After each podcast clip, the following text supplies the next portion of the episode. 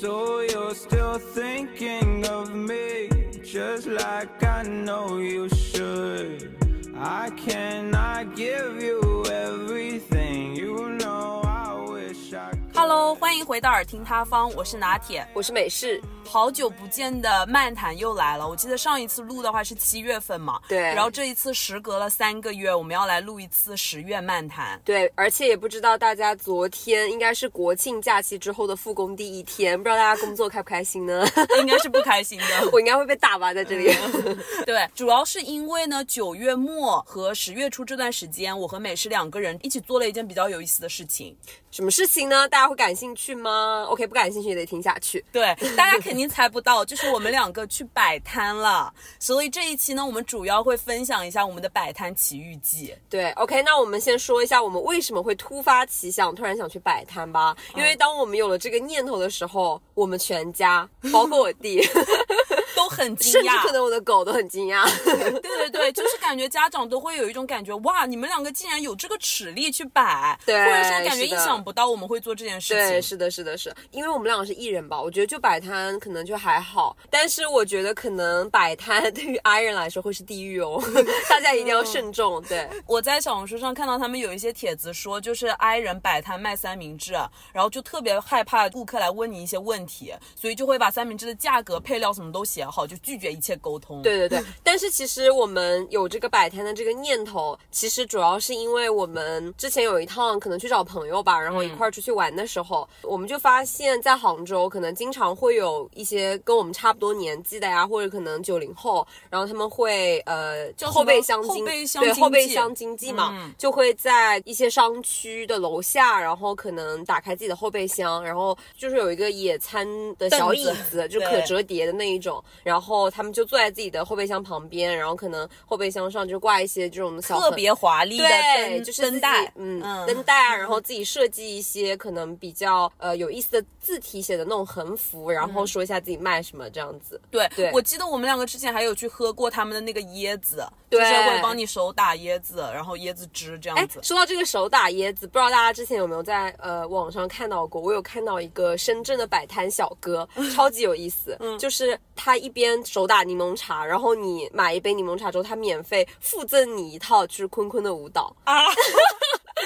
就直接在你面篮球舞啊，对，那个就直接在你面前模仿，就是那个手打柠檬茶，就只不过那个篮球变成了哦柠檬檬茶茶，，那也是有点特色了。对，就超级有意思，嗯嗯，就是它就非常的火爆，我不知道它一个晚上能赚多少。哦，是的，所以我们看到他们这个摆摊，哎，就感觉还挺好奇的，就想说要不要自己也尝试试试看。对，而且我觉得可能现在好多朋友都会考虑，呃，下班之后以此为他的第二个副业。兼职，对，嗯就是反正就比较轻松、比较愉快的感觉嘛。可能也不是就是说上班的时候那种压力，同时还可以赚钱，所以很多朋友就觉得还挺不错的。可能也有一些我们的听众朋友有会想说，哎，要不要试试看去摆摊？去夜市。OK，那这一期你必须要听下去哦，因、因为有我们切身切身经历过的满满的干货。跌宕起伏跌宕起伏心得，对。我愿称之为城市流浪记，好吧？对对，就必须听下去，超级有意思。嗯，那我们先说一下我们的品类吧，就当时是选了什么品类来卖呢？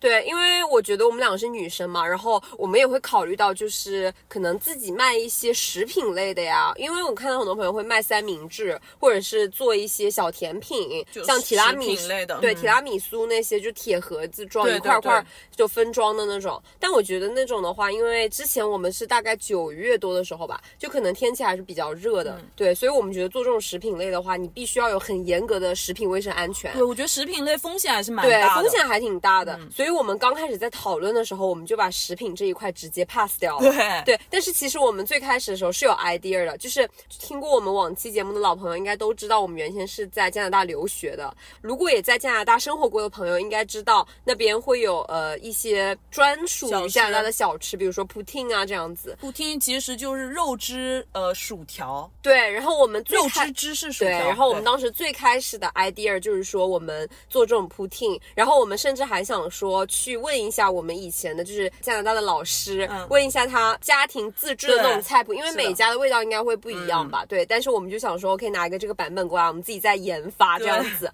然后我们当时甚至还去一一的查了所有原料的这个价格，嗯然后我们想说淡奶油啊什么的，我们一定要用最好的。然后查了半天，OK，我们后面发现天气太热，根本坚持不下去。对啊，就是不太可能对，然后我。们后面设想了一下，然后如果要做这个的话，就得你就要很早起来，就准备各种什么的，你晚上才能正常的出摊。所以我们当时就 pass 了。而且主要是食物类的话，如果大家吃出了问题的话，你就百口莫辩，就没有办法解释。对，是的，而且嗯我觉得这个对于食客来说也是一个很不负责任的行为。对对，所以我觉得如果没有百分百可以完全的把控到很严格的卫生条件的话，我建议大家还是最好不要轻易尝试这个。嗯而且它因为就可能天气凉了还好，你天气热的时候可能就会有很多变质啊的问题是不可控的。而且食品嘛，你如果当天卖不掉，你就必须要扔掉，对就跟其他日用品不太一样。对，它的折折损损率率也非常的大。嗯，是的。然后下一样我们考虑了什么呢？下一样我们是考虑了，其实直接就是考虑了我们现在的这个品了。对，因为我们商讨来商讨去，就是我们会觉得居家的品类会比较好。然后我们可能看了半天吧，然后我们想找一些就是市面上不太常见的，但是大家又都能够哎用得上的，就包括我们也有想到说，可不可以就是可能逛到我们的摊的时候，就可能会说呃各个年龄层的人都可能考虑说他会用到这样的东西。是的，是的。然后我们当时考虑了种种因素吧，然后我们突然想到说，OK，我们想到一个品类是什么呢？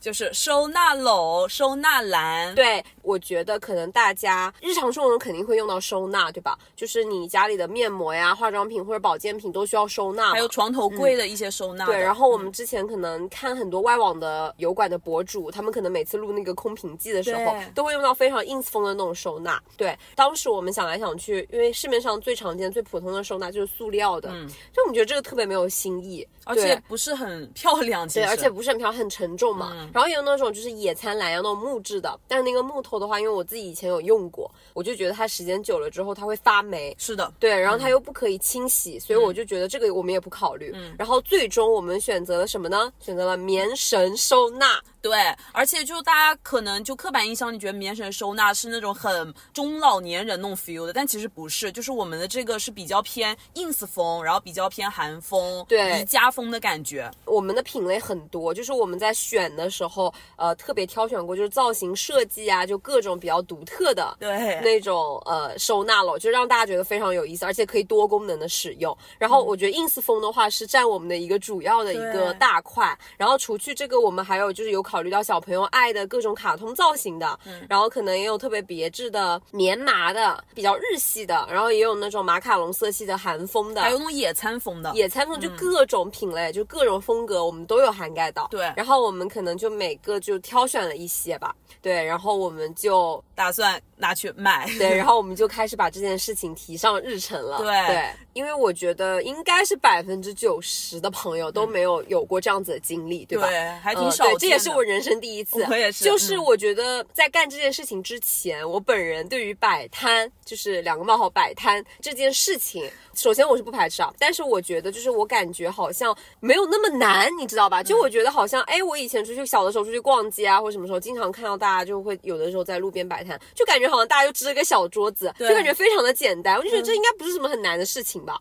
然后感觉就是你选好东西，然后你摆在那里就完了。OK，真实的干这件事情之后，我才发现真的没有那么简单，就对真超级难这件事情，而且非常的考验。第一是齿齿力力吧，嗯第二我觉得就是身心俱疲的一件事情。所以就是感觉在你身心都很疲惫的情况下，你是否能坚持下去，对，真的是一个很大的。因为我们也没有什么经验嘛，所以就像刚刚拿铁说的，我们可能第一下我们选好我们的东西之后，我们就可以 OK 信心满满，我们马上就出发。然后呢，接下来我们面临的一大问题呢，就是挑选我们的地点，因为我觉得摆摊地点其实也挺关键的。我觉得大家选的时候一定不要特别盲目的去那种人特别多的地方，方，因为他那里的顾客受众不一定是你对应的受众。对我妈当时知道我们这个想法之后，她还带我去踩点来着，她还给我推荐，她说，嗯，她觉得什么地方可能人流量会比较大，然后我说 OK 啊，那我晚上去看看呗。然后我当时就当天晚上就去踩点，然后在踩点的过程当中，我妈是没有在踩点了，她逼她在那里全程在那里吃，就跟火车一样光吃光吃光吃。对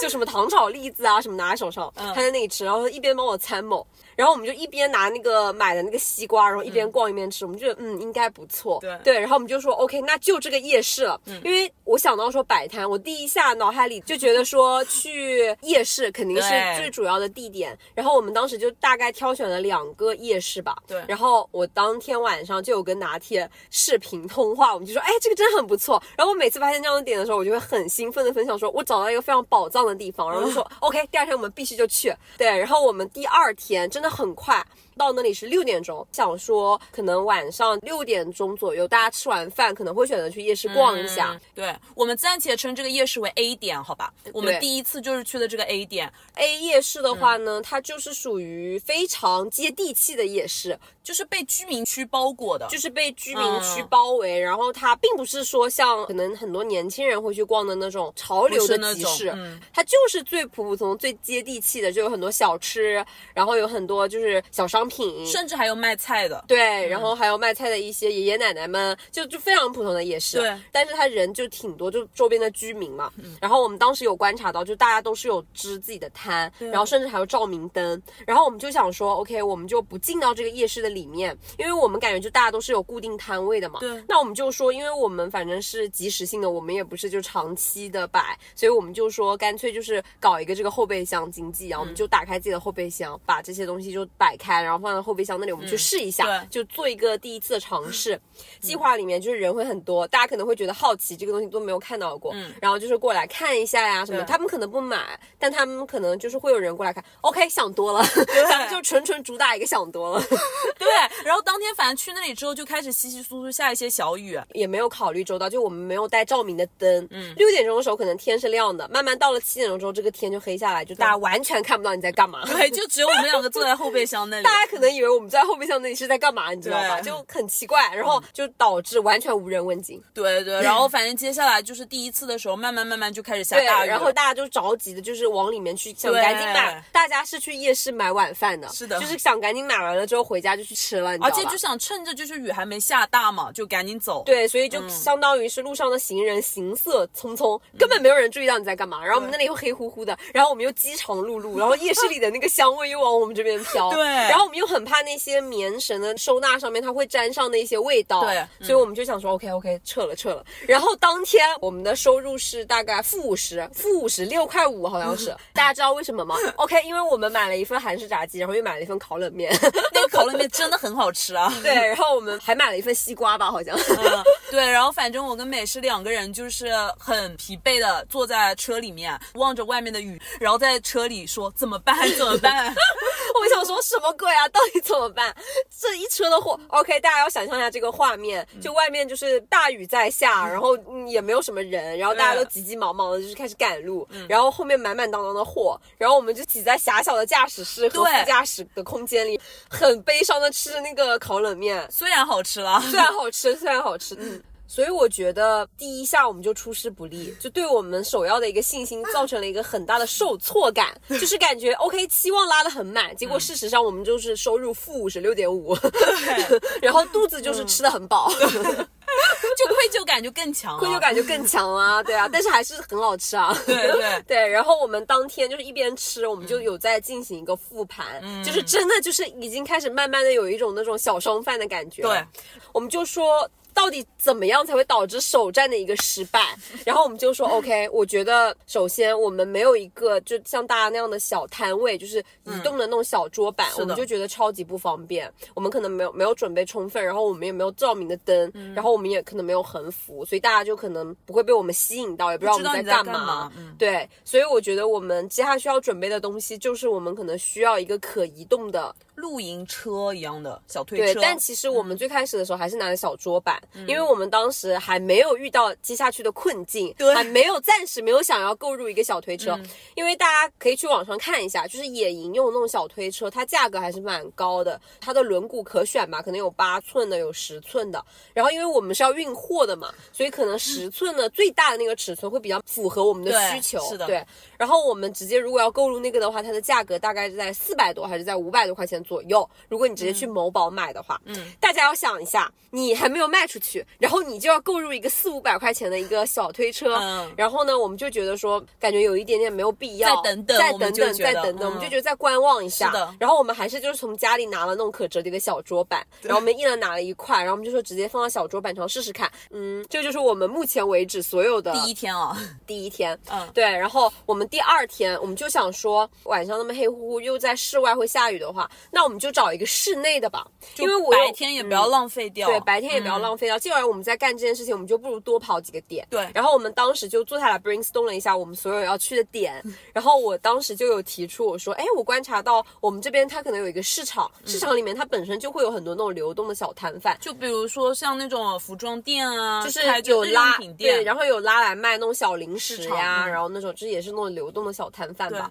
然后我就想说，哎，为什么他们都可以，然后我们不行呢？然后我就想说，我们就试一下吧。OK，大家注意哦，我们目前为止还没有购入移动的小露营车，对，作为我们就是移动的那种工具啊，小摊位一样那种感觉。我们就是选择了一个点，因为我们有观察到大家要吃午饭嘛，那里有一个餐厅，对然后基本上嗯对要去吃午饭的时候，餐厅的人流量是最大的。我们就选择离餐厅比较近的一个点，那个地方正好有休息的铁铁座椅。就有点像银行的那种铁椅子，，对，就有点像银，就 exactly 就银行那种铁椅子。是的。然后我们就说，我们就可以把这些货呀什么的，就可能放在那个上面。然后我们自己就是 A 四纸打印了一下那个其实就是我用 A 四纸打印了“收纳”两个字，对，就告诉大家我们在卖什么，卖这个。就非常的简单。对。然后我们就说用一个透明胶把它贴一下，对，然后我们就大概早上九点多，可能我们就已经到那里了。是的，在人流量开始爆发的大概前一个小时或两个小时，我们提前到，然后我们做好布置，就在那里守株待兔。嗯对，就就是因为会有嗯很多人到市场里来买东西，对，然后我们就开始挑选我们觉得就是大家可能会买的品类。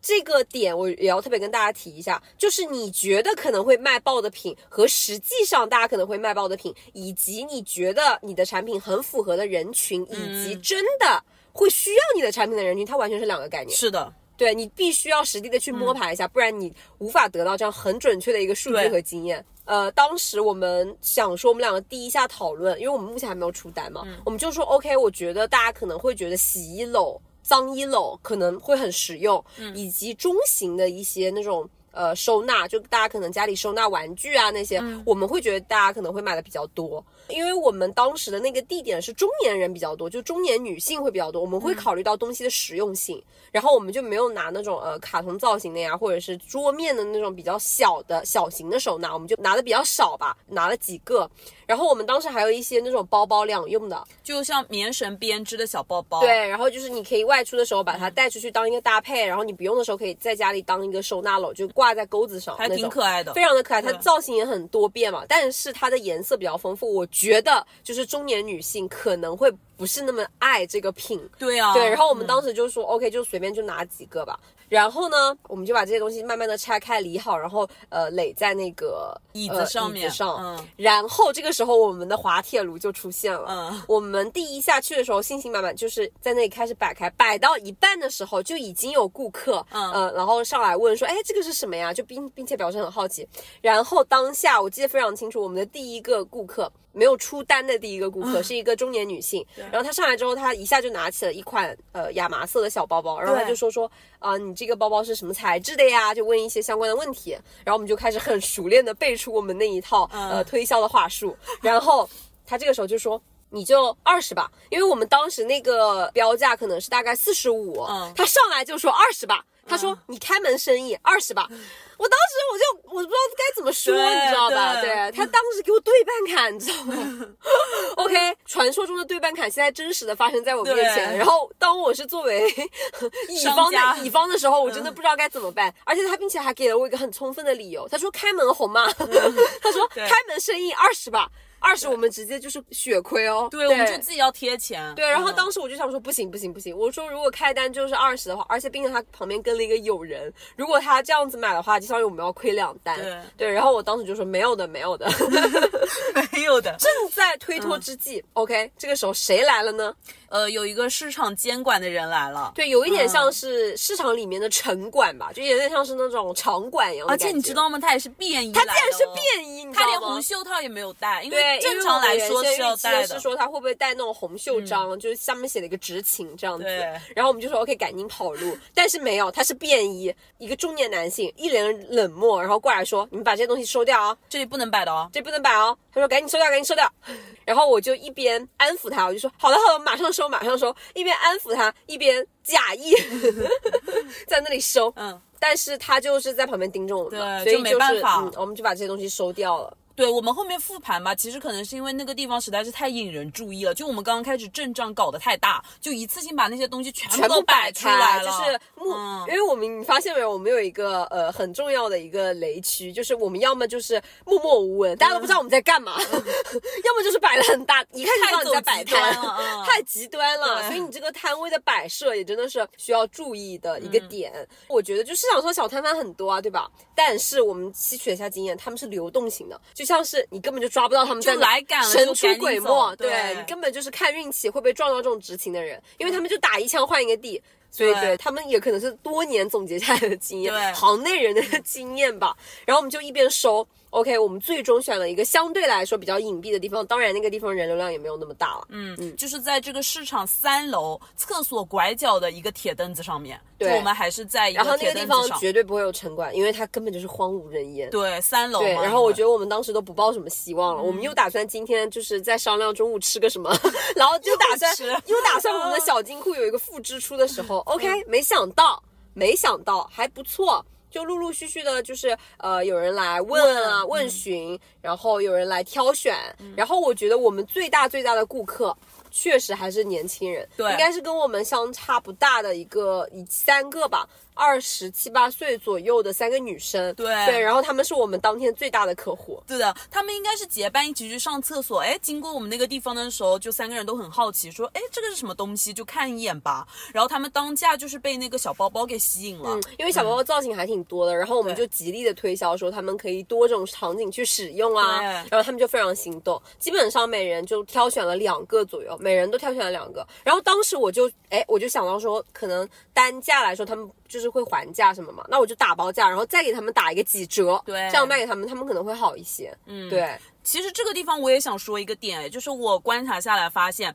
当你是一个人逛的时候，其实就算你可能对这个物品很感兴趣，你可能也是看一眼就很大概率会走掉。但是当你同行有两人及两人以上的时候，你更有大概率就是会停留下来看一会儿。对，然后并且嗯上手挑选一下，是的是的因为我觉得对于我们就是。之前我们这个经历上来说，作为商家，我们是非常希望客户能够停下来，并且去挑选一下。这个我觉得完全无所谓，我还非常希望你上手，你真的可以把它拿起来，然后你有什么问题你就直接问，我完全不会觉得说烦，我就非常开心有人来问，就是对对我们最大的一个鼓励。是的是的但是我也发现过这个问题，我们在过程当中有复盘，就是可能如果你是两个人摆摊。然后呢，你在那个地方一直盯着你那个摊位，你的全身精力都 focus 在那里的时候，可能有一些就是像拿铁刚刚说单人路过的客户，他可能就不好意思瞟一眼。他可能感兴趣，但他只是瞟一眼他就走了。嗯，然后当你跟他目光有接触对视的时候，他马上快步就走了。我但是他可能感兴趣，但他不好意思上来问。对，所以我们当时也观察到这个点，所以我们当时采取了一个方法，就是我们两个分开。嗯。对，就是拿铁在这个呃摊位面前在那个小凳子上，然后我可能就走远一些，然后我可能就是在远远默默暗中观察，对，然后这个时候，哎，我就发现可能停下来的客户，呃，并且上来挑选的来问询的，就算他不买，他可能也多了很多，并且成交的也多了。对，并且成交也直线上升。对就大家知道吗？就当时这也是美式特别崩溃的一点，这被我们称作我们的摆摊玄学。就美式发现，他只要一走开、一走远，就会有人来，就是来问或者甚至来下单。但凡是我们两个坐在那里一起聊天啊，或者是呃在干一些别的什么事情，即使我们两个都坐在一起，只是在那里刷手机，也很少会有人停下来对，不。行，因为我们两个对不行总结上来说，可能我们自己去买东西的时候也是，如果我一个人逛街，有两个商家坐在那个地方，我就觉得压迫感会很强。嗯，对，然后我就会觉得说，哎呀，不买的话，问了会不会怎么样？因为我自己以前也是这么想的嘛，所以我就觉得说，OK，那我就走开。嗯对，这样子确实压迫感上来说，会给客人极大的就让他们轻松很多。对，是这样的，而且你知道吗？包括其实我一个人坐在那里的时候也是有讲究的哦，就最好是一个人，我自己在那里刷刷手机，就不要盯着人群看。对就我发现一旦我盯着一个人看，哎，看见那个人快要走过来了，我觉得他可能有意向，那我就开始跟想跟他眼神对视，那那个人一定会走开。对就我发现顾客往往都是在我自己刷手机不去注意他们的时候，他们都会走过来。对，而且我发现嗯好像就是大家都蛮抗拒，就是眼神交流对是的旦你就是眼神有一任何一两秒的交汇吧，他们可能就会快步走。而且在话语上千万不要过于热情哦，千万不要说，哎呀，我这里在卖收纳，你要不要过来看看？千万不要这么说，就一般人都不会理你，就会直接走开。对，而且也不能过分的冷淡，就是导致好像嗯就是感觉情绪不高涨一样。这也是一个非常重要的点，就是在于呃，你要等他先表现出一个。拿捏好那个度吧，对就是让他先表现出他自己的一个兴趣，他可能有意向，哎，他说，哎，这个是什么呀？然后你可能适当的跟他介绍几句，哎，你发现他有更大的兴趣之后，你再跟他去聊，对，不要全身心的，就是一直就是很焦虑，然后盯着你的东西，然后或者千万不要路过的人，嗯就是哎呀，大家快来看看，就是那种心态吧，就会有一些隐形压力吧，给人压迫感就很强，嗯对，大家就会觉得说，我只是可能我也没有说想买，他们就是想只是说这东西好奇，我只是想过来看看而已。但是如果你给他压迫感很强的话，他们可能就是连看都不会看。嗯，对，但是大家要知道，只有当他看了，你才会有接下去给他介绍的机会。对对是的，是这样子的。我们就继续在三楼这个地方摆着嘛。然后虽然说我们在三楼这个地方还是出了一些单的，但是发现好像就是人流量就是没有那么大，就没有一楼那么大。因为一楼的话人来人往嘛。对，然后我们可能也是因为就是当时的心态上，可能也到了一个临界点吧。因为首先第一天我们也没有出单嘛，就是可能信心有受挫。嗯，然后第二就是在于我们可能哎，第二天刚刚想说恢复一点信心，结果又被执勤的人员赶了。对所以我们就觉得说啊，好像很颠沛流离的那种感觉。然后当你又推着很多东西那些货物的时候，你真的会很焦虑。对，然后我们就想说，一楼我们可能就是也没有就是说齿力再下去。对对，然后我们就说就三楼先暂时先看看。然后当天我们整体结束之后，就结束掉这件事情之后，我们当天的营收我记得好像是一百四十五。嗯，其实还行吧，其实也还行。就毕竟我们刚开始嘛。对，然后我们当天可能就是收入有一百四十五，但是这个是我们的收入，并不是我们的净利润。嗯对，它就只是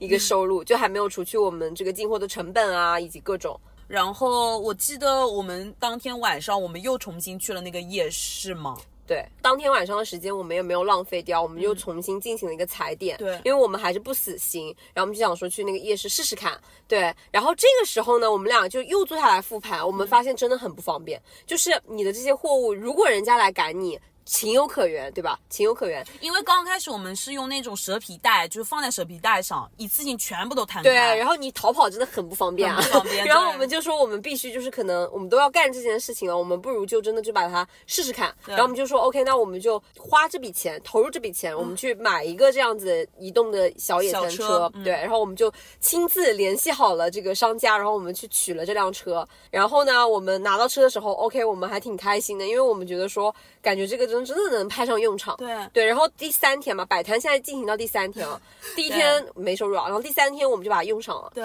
然后第三天呢，我们发现这个小推车的容量还挺大的，然后我们就是选了一些比较小一点的体积比较小一点的，我们就把它放进去。因为我们也有经验了嘛，就发现那一天来问询的人，主要问的都是小包包跟小收纳。对，所以其实这个实用类型的洗衣篓啊，然后还有包括中大中型的收纳，就比如说玩具、毛绒玩玩具这种，大家都不是很感兴趣。没有人来问。对，因为嗯我觉得确实想想也是，你可能在街上逛着，你这个洗衣篓这么大，你怎么拿回去，对吧？虽然它可折叠，但是它呃也可能要你就是拿一下什么，没有小包包方便嘛。然后可能很多中年的女性，她们没想到也会对这种就是这种包包非常感兴趣。是的她们会觉得说出去秋天搭配衣服什么的，甚至买菜的对时候，，甚至有一些就是呃妈妈那个年纪的阿姨，她们可能就是真的就是考虑到把它当做一个搭配的包，是的，对来入手的，就非常的神奇。这个是我之前没有预料到的。嗯，嗯，是的。然后我们就是有了这个小推车之后，就对于我们第三天早上去那个市场就更方便了。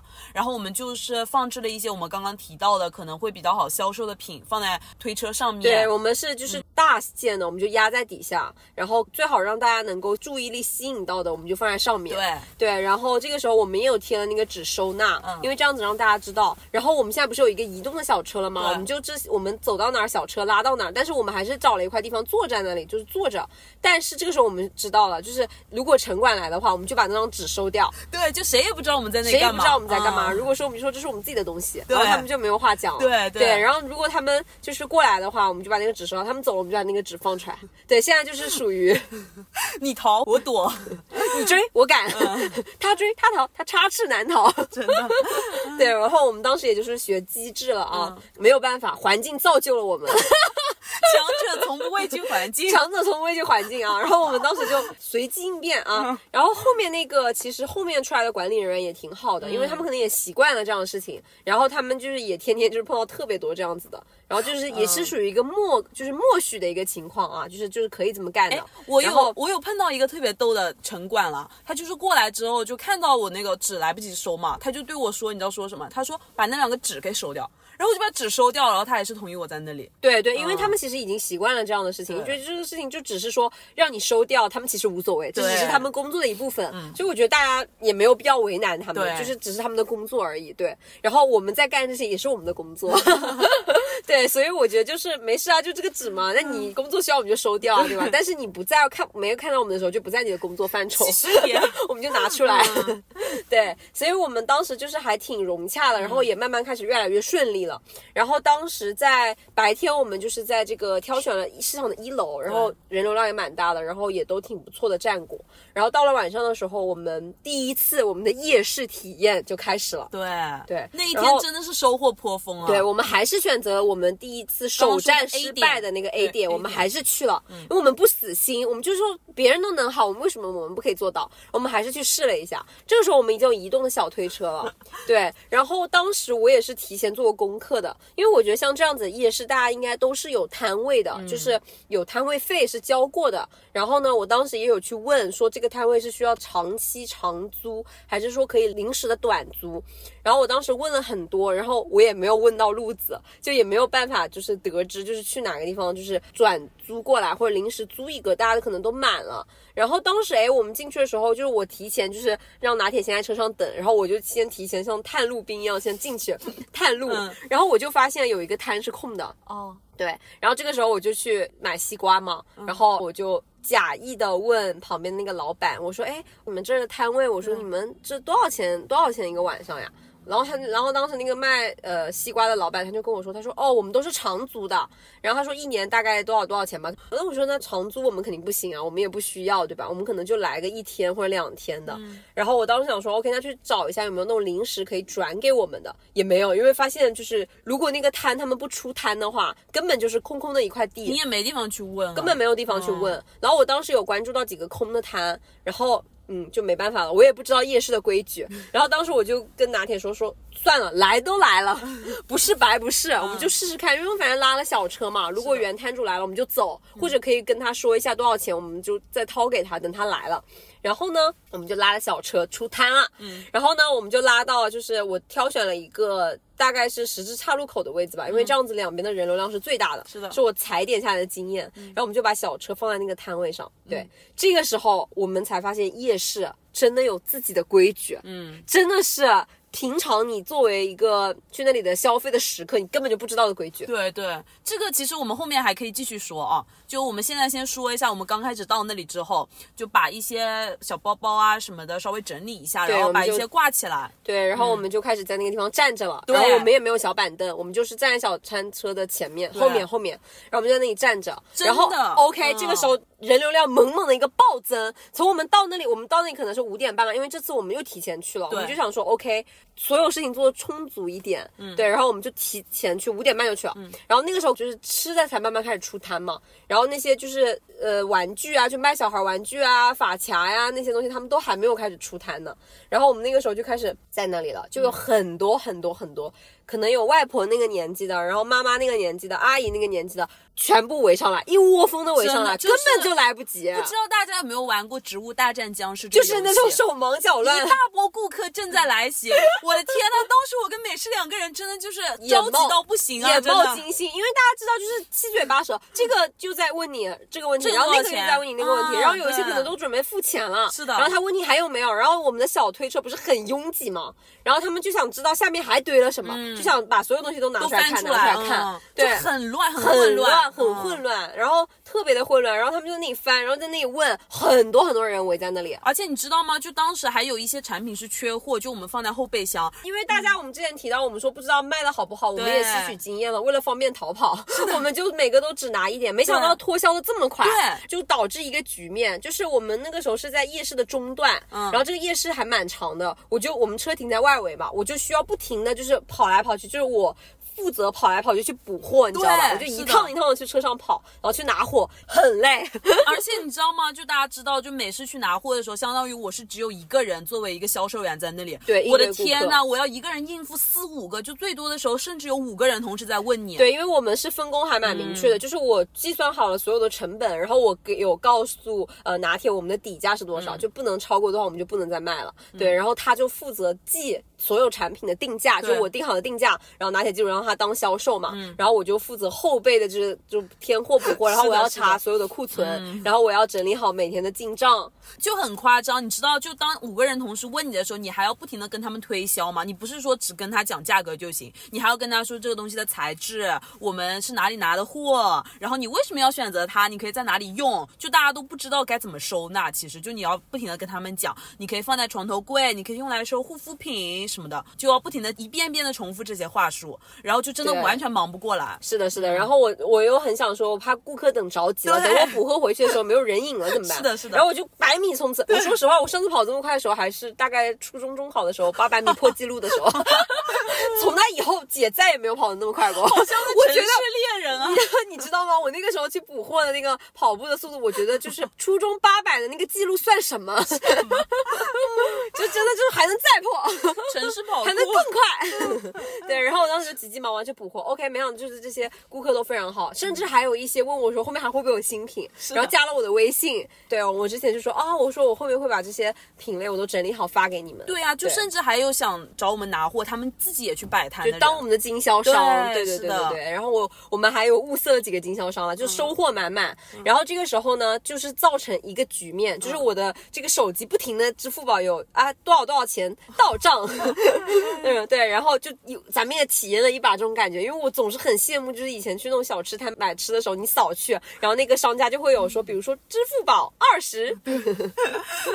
然后有那个钱进来的声音嘛，然后就很羡慕。OK，我们也体验了一把。对，但是大家知道，其实也不是说每一个顾客每一单生意都那么好做的，就是还是会遇到一些比较打引号的奇葩的顾客吧。嗯嗯就我可以举个例子，我当时就有遇到一个老太太，大概是六十岁。六六十多，六十八，还是九的样子。六六十八六十九对、嗯然后呢，他就是特别逗，他上来的时候呢，他看中了一个面包超人的包包吧，就一个小包包，他觉得说他每天出门的时候可以拿着，但是呢，他刚刚开始就犹豫不决，犹豫不决，就看看这个看看那个，他也没有说很强意愿想要买。正当他犹豫的过程中，有一个另外的中年阿姨直接一上来就把那个面包超人拿走了，就怎么说爽快的拿走了吧。然后当时那个老太太她就着急了，她就说：“哎呀，明明是我想要那个的，怎么办？怎么办？”然后她就又开始看其他的包包，然后她又选中了另一个粉色的小包包吧。然后她这个时候就问价格，当时那个包包的价格好像是二十五，然后呢，他就说，哎，那个面包超人明明都是二十，为什么这个要二十五？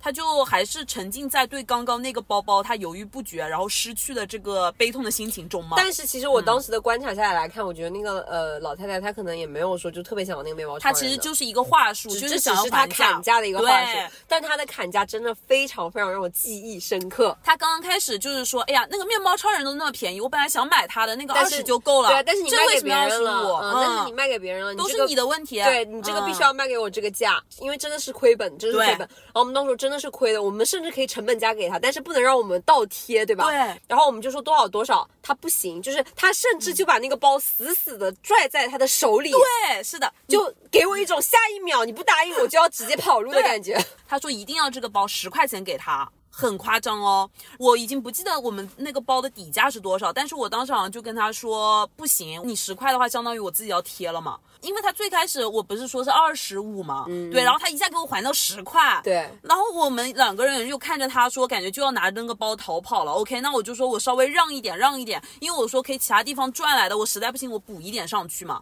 然后我就说十五最低了，然后食物其实也要贴，也要贴了，就是他还在那里真的是跟我掰扯了十分钟。对，然后甚至到后面的时候，我想想，因为我当时有考虑到，我就说算了，因为你知道得不偿失。为什么得不偿失？因为我观察下来看，当时非常多的顾客，他如果站在那个地方一直就是嚷嚷着要这个价，然后你最后闹不下来，因为那个老太绝对不会让步的。然后我当时想说，如果你不再把他拉到一边，偷偷的就以此就作罢了，对可能他。最后得逞了他这个价格之后，所有的顾客都会说，那他凭什么可以？对那我也要这个价。对我很怕，就是后面会出现这样的局面。然后我当时就把这个老太太拉到一边，当了一个和事佬，我就说，我就说没事没事，我说你付给我吧，我说我我卖给你好了。然后最后好像他是付了十二吧，对他就是说 OK 再是给你两块吧，就多给你两块。对，然后我就把老太太嗯拉到一边，我说没事没事，我说她不是老板，她做不了主。对，我说我说嗯我说我说你付给我吧，我说你付给我，我说我这个价卖给你是亏的哦，你不要跟其他顾客说。对，对真的太夸张然后当时老太太嗯满眼冒着金星，像 看 Angel 一样看着我，然后她说哦，然后她就美滋滋拿那个包就走了。对他这个就是属于就打引号强盗式砍价。对，强盗式顾客。对，然后除此以外，我觉得可能还让我记忆比较深刻，就是要求特别多的顾客、是怎么样的呢？就是呃，你所有东西堆在那里，他分明是可以看到的，但是他要你所有亲自一件一件东西拿出来放在他手上，让他一件一件的过品。是的，我记得当时是一个大概三十岁的女性顾客吧，然后她来了之后，她就说给我看一下那个，她就用手指一下，嗯，然后呢，我就第一件我就递给她了嘛，然后第二件她又说那看看那个呢，然后我当时就心想说啊，你可以自己拿，我就说你这些都可以自己拿的，没关系的，她就说我需要你给我拿来看一下。就是他的意思，就是说要我亲自的拿给他，然后一样样的看。对，然后后面他把我们摊的所有的东西都亲自拿给他过目了一遍。对，我觉得这个词就是亲自 and 过目，对，就很像是就是老爷式购物，就是你分明可以唾手可得的东西，不是拿嗯不是朋友们，我真的很想说，就是这是个地摊，就是所有东西都自助，好吧？就是本来就是十几二十的东西，你分明可以自己上手，就是你的。电瓶车可能停的比我们站的地方还离那个摊更近，你分明可以上手自己拿。我们这个不是 LV 也不是 Chanel，就是你可以自己拿的。对，不过除了这些，好像大部分的顾客都还挺好的。我发现购买我们的东西，主要还是三十岁左右对往上的人会比较，多。但是其实我觉得可能是因为我们所在的那些点都没有很集中式的年轻人。如果有年轻人，其实可能是我们最大的客户，因为我们当天出的第一天那个、呃三个经验女生嗯其实就是他们就是一般我觉得年轻人非常好的一个点，就是。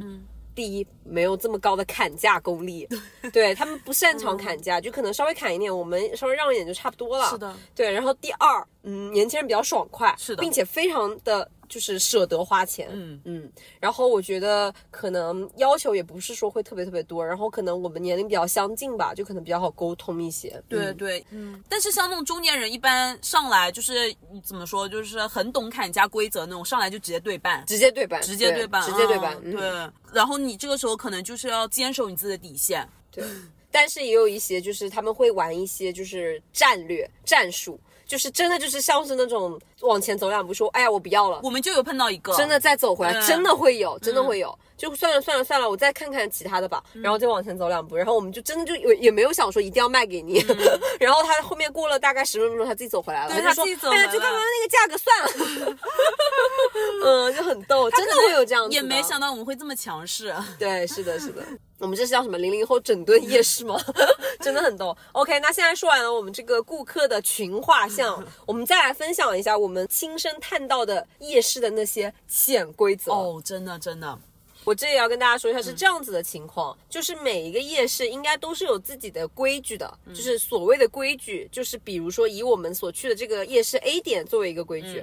大家看到的各种摊，可能它是有分长期摊和短期摊的，短期摊可能就是临时摊，那这种临时摊的摊主呢，他就是不定的。就是他可能是交了钱，但是今天他的摊位可能在 A 点，明天他的摊位可能就到 B 点去了。他可能明天的摊位在 B 点，OK，他过了两天他的摊位又到这个夜市的尾部去 D 点了。嗯，就他可能都不在同一个点可。以转换地方的。对，嗯然后呢，长期摊的话，它很有可能是每半年轮换一次，但是可能没到点的时候，他可能长期可能好几个月连着，他就在同一个地方。嗯。然后呢，像这种短期摊的话呢，它甚至还是可以临时租的。就是你问有一些摊主，他可能他所选的东西效益不好，他摆摆摆，他可能觉得这是一个沉没成本，他可能就觉得说我不想摆算了，然后就大不妨就可以把自己的摊位就临时的再转给别人，可能有意向摆摊的。嗯，对。但是这种比较少啊。除此以外，这种摊它地上都是用那种就是大家看到那种斑马线的那种白色的漆，标它有画好，然后有比如说 A 杠幺九三、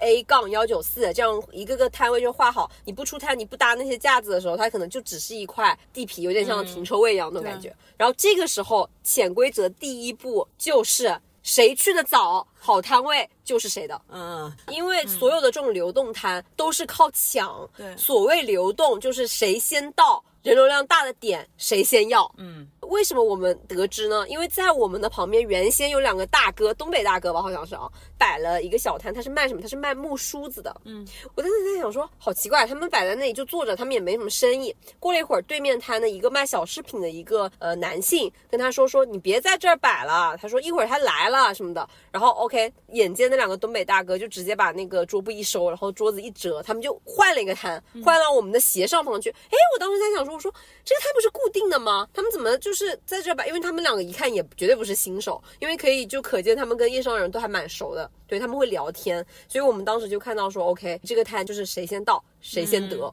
对对。这个夜市的话，你长期去固定的那波人，他们是绝对能够分辨出哪一些是新面孔，哪一些是长期的老人。你知道吧？就是我们一去，就有很多周边的摊主过来说说，哎，你们新来的呀，我们都没见过你们，甚至有顾客就来说，你们今天是第一天来吧？对，甚至都有顾客很上道，过来跟我们汤朋友说，你们这是什么新玩意儿、新奇的东西啊？就说你们是第一天来吧，之前从来没有看到过你们。我们就宛如在一滩死水中注入了一块石头。对，所以我们的摊位就异常的火爆。嗯然后呢，就是导致就是大家就是一窝蜂的而上来看这个到底是什么东西嘛。嗯。然后我愿称之为夜市快闪店。拿铁美式的快闪小摊，OK，然后我当时就还一脸 自豪的跟他们说：“我说明天可能就看不到我们喽，今天很有缘分哦，你今天不买的话，你可能家居就看不到我们了。”人流量真的太大了，就超乎其他摊主的想象。对，O OK，所以这个时候又迎来了相对比较黑暗的夜市潜规则第二条，就是枪打出头鸟。不要鹤立鸡群，对，因为你会发现，其实大家的旁边的所有的摊，他们的营收可能相对来说都会有一个平均在那里，就是可能每小时他们的这个出单率或者人流量，它是有一个平均的概念的。当你突然像死水中投入了一块鹅卵石，激起千层浪。很多人一窝蜂而上，然后并且你的那个手机、支付宝到账响的太猖狂的时候，你就会引起周边四到五个摊位所有摊主的注意。这个时候，如果这个摊主他的心坏一点，他人品不怎么样的话，他可能就会开始给你使绊子了。这个时候不要低估人性哦，他可能就是看你不顺眼，他就会嫉妒你的生意好。这个时候，委屈的拿铁就可以说一下 为什么就是他被使绊子了。是这样子的，就当时呢，我在的那个摊位其实旁边也是空着的，相相当于是两个摊位嘛。诶，当时不是呃美食刚刚也提到了，这个摊主一直没来嘛，但是大概到了七点到七点半左右的时候来了。他是一个在大街上给人按摩的，就打引号，我们称之为江湖骗子。说是说什么医术了，医医者什么的，对不起，但这里其实不这里是吧这里带一点主观色彩，嗯也不是很主观了，也还蛮客观的。其实，因为大家就是看他的打扮就可以知道，就很像那种江湖上的那种，就是架势也特别的大。他是直接就是不像别人，就是摆的满满当当，有各种商品什么的。他是直接放了两张按摩按摩凳，按摩就是那种横着就是打开的那种平躺，然后几根杆子立起来的那种按摩床。黑色的那种，就是小诊所里面会有的，然后你就可以就是顾客来了就可以直接躺在那个上面当街按摩。其实也是需要一些齿力的。很需要齿力吧？对不起，我这个地方说一下，我这不知道这句话当讲不当讲，但是我还是要讲。我当时跟拿铁戏称，我说我这个艺人，我真的完全做不到当街，就是躺在那个地方开始按摩。我说这跟在大街上当街拉屎有什么区别？OK，然后说一下我委屈的过程啊，就当时呢，因为我们生意很火爆，所以美式是受到了一个顾客的请求，然后就去后备箱拿东西了嘛。嗯我又去进货了。对，相当于当时只有我一个人。他一下来了之后呢，很豪横的两张床一铺开，然后他就搬了一个板凳在那里。然后你知道吗？他来的第一件事情是打开他的麻辣烫外卖，开始在那吃。麻辣烫，然后你知道吗？他一边对我说：“他说这个是我的摊，你过去一点，就其实让我在那个里面。”对，其实后面从我们的消息得知，他根本就不是他的摊。对对，但是他前面我们也提到过，最重要的点就是大家其实一看就知道你是新来的，嗯不是他们天天见的呃老面孔，是新面孔，所以他这个时候他就会觉得他拿捏住你了。对嗯是的是的他就会觉得他语气稍微呃严重一点，然后他直接不跟你说缘由，不跟你说这是种种的规矩，你就会直接听他的。嗯是的因为确实我们不知道，嗯我们以为真的是他的真的是他的。OK，所以我当时就稍微退过去了一点，就是用那个小推车稍微往旁边黄线外面稍微推了一点，其实就已经离开那个摊了，对，已但是出了那个摊了。碍于当时有顾客在那里看品嘛，我也不好说再往外面移，所以我就当时想说，哎呀，赶紧我先做完这一单，我再找其他地方。然后你知道吗？当时当那个顾客出完那一单，我的支付宝响起了那个声音，就是多少多少收款之后。他怒了，你知道吗？他就语气特别差的跟我说：“你在这里影响我做生意的嘞，到旁边去一点。”就明明已经没有在他的框里面了。首先，嗯首先，首先，我逻辑上给大家捋一下，这个人犯的条条滔天大罪是什么？第一，嗯，我想先首要的先点名一下，他的那个产品真的很不好。他当街按摩，但是他还就是推销他的那些药酒，嗯就是大家知道以前我往期有提到过诈骗的有一期，嗯诈骗的常见的惯用套路就是骗老人家说这个药酒很管用，其实根本就不是。大家可以去往期 看一下我们那一期诈骗那一期。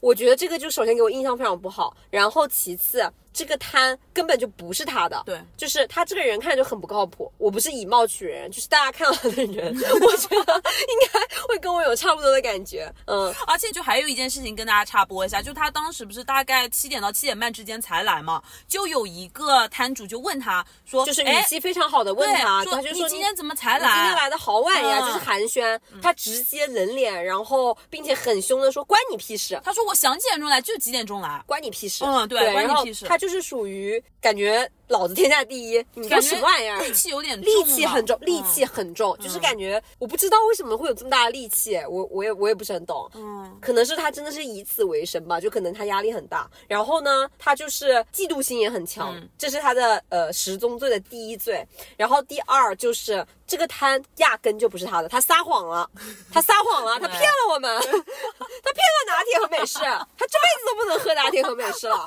他喝药酒去吧他。对，他骗了我们，他那个摊根本就不是他的，然后他就非要说是他的，嗯，然后他把我们往旁边赶了赶，对啊。并且他占他交了，对他占了两个，嗯，然后这是其二，第三，他嫉妒我们的支付宝响起，他没有他没有到账，而且他说打扰到他生意了，完全没有，他是做按摩，当达到什么生意啊？他是当街拉屎，我们。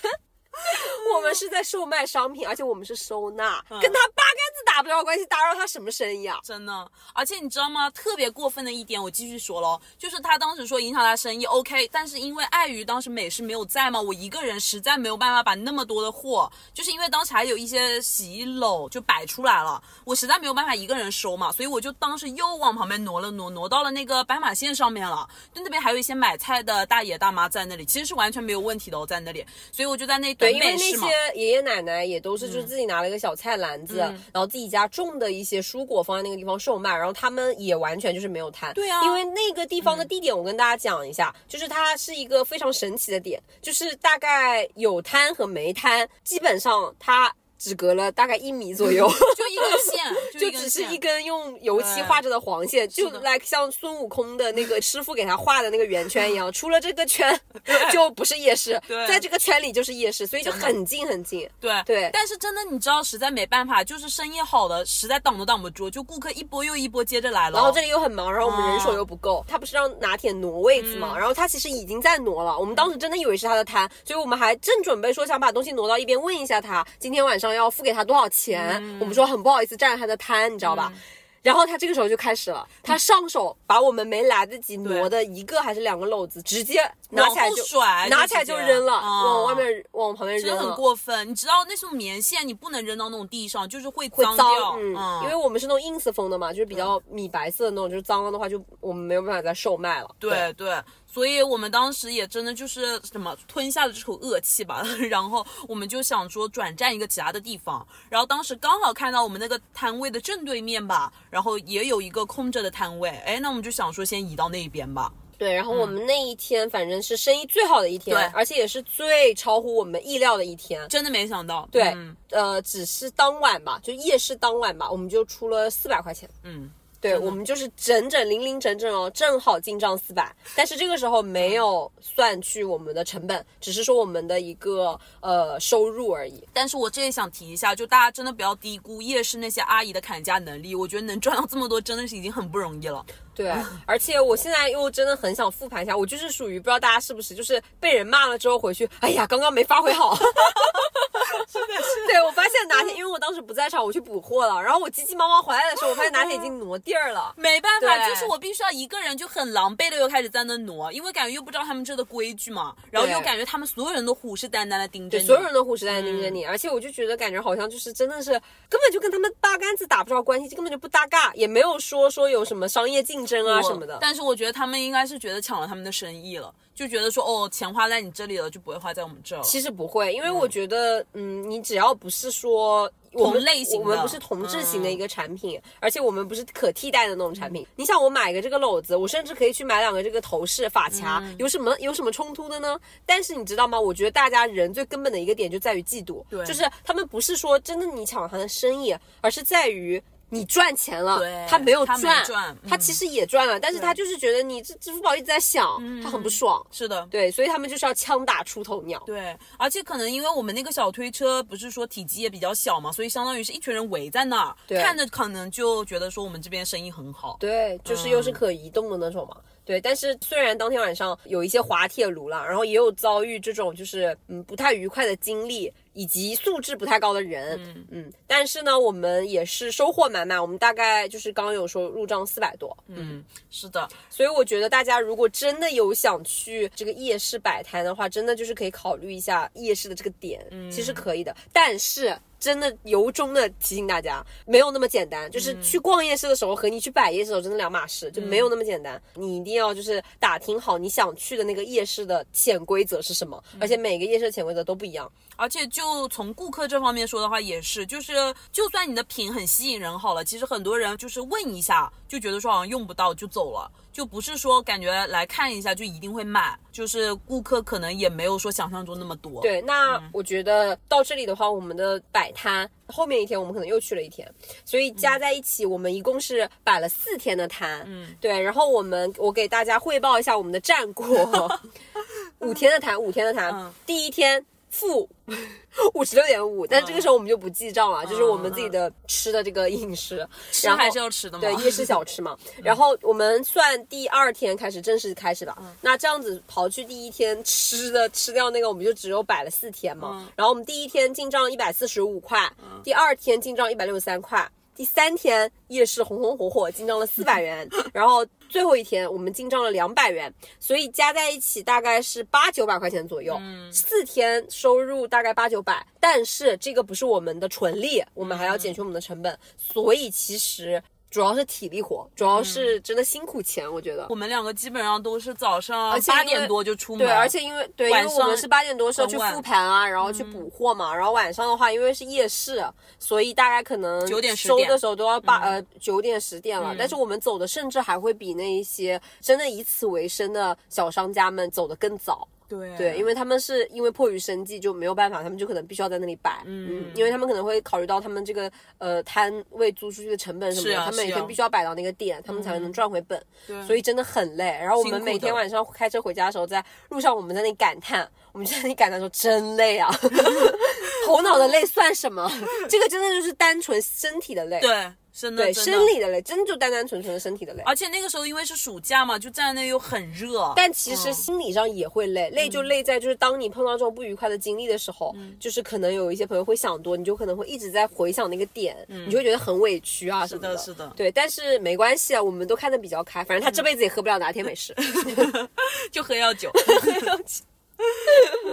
对，然后我觉得这就是目前为止我们得到的很宝贵的经历。我觉得我们每个人来总结一下吧，这四天带给我们怎么样的一个体验？对，我觉得摆摊这个事情吧，就是可能是属于那种看上去比较简单，就刚刚也说到了，你只要把摊支在那里摆就行了。但是呢，实际上是非常耗费体力精力的一件事情。这个点还体现在什么呢？就是你知道吗？我们当时在摆摊的时候，还会有遇到一些也在做同类型工作性质的人。就是当时我们在那个市场的时候，就有很多的拓客员来找我们加一些微信什么的。就是美式，你可以给大家解释一下什么叫拓客源？嗯，我觉得大家肯定都会遇到过。就比如说你去一些商圈呐、然后或者你去人流量比较大的那种高铁站啊，就可能会有一些小年轻，然后走过来跟你说，呃，我是什么什么学校的，然后我现在是在做一个校外实践，呃，我送给你一个小发卡，你能不能麻烦帮我扫一下关注，帮我关点一下这个微信的关注，帮我扫一扫这个码就行啦。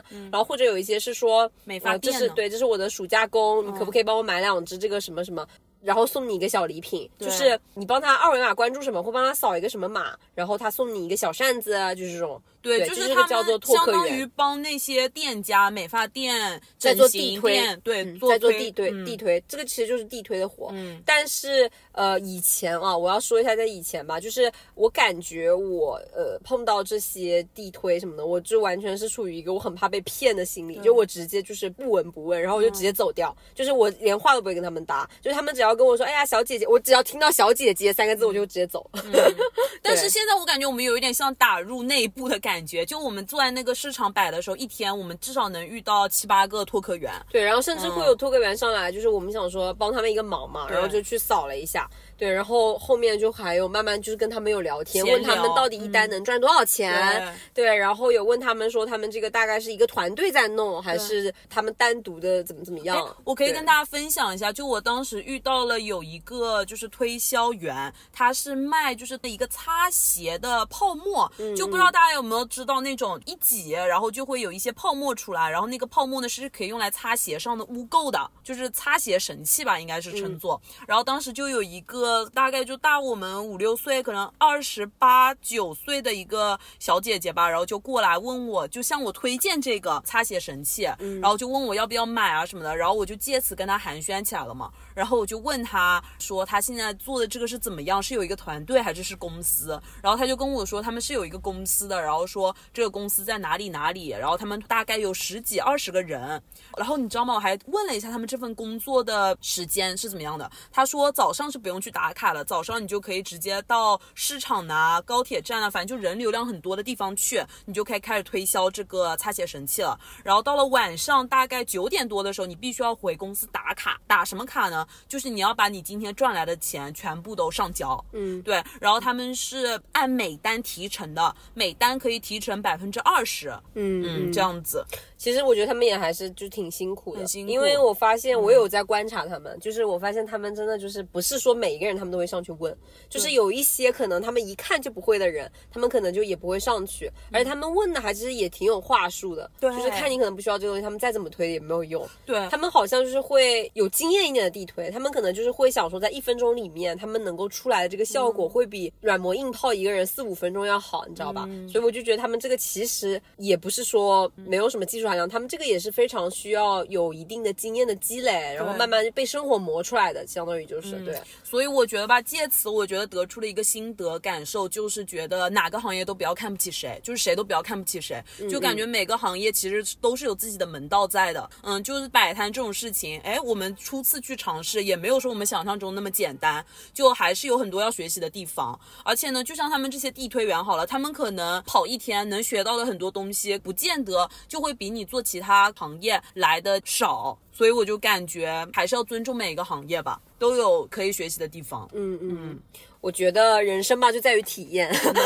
那我觉得最直观的一个体验感，对我来说就是有一点冲击的，但也没有说很大的冲击。就是在我的印象里，就是我感觉好像就像拿铁刚刚说的，感觉这件事情，我觉得可能是我一眼能够剖析出来，或者相对比较简单的一件事情。但是真的去做的时候，你会发现其实会遭遇一环又一环的各种突发的状况。那我觉得在经历了这些东东西当中之后，我感觉最大的一个改变其实是对于自己心态上的，就是我觉得心态上是怎么一个调整法呢？就是当初我觉得大家干一件事情的时候，其实最好是不要对它拉有太高的一个期望值，因为当你没有达到预计的这个期望的时候，你肯定就是会给你接下来对于这件事情的进程，它可能是会有一个受挫感的。所以我觉得刚开始的时候，比如比如说拿摆摊这件事情举例吧，如果大家真的想去，你可以说呃，可能我只要出一单，甚至我就算不出单，但是我今天哎就去体验了一下，然后我甚至可能今天但凡有一个顾客上来问了，跟他交谈了，我觉得也是一个很好的经历。嗯，如果这样去想的话，其实你压力就下来了。嗯，然后你可能就是哎，那今天如果出了两单呢，